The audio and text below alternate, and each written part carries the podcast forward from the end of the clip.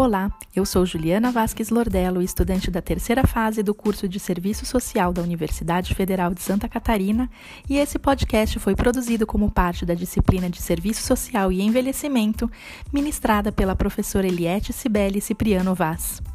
Rompendo silêncios sobre a velhice. Precisamos falar sobre nossos idosos e idosas. Precisamos falar com nossos idosos e idosas. Precisamos falar para nossos idosos e idosas. Mas, sobretudo, precisamos escutar ativamente o que nossos idosos e idosas têm a nos dizer.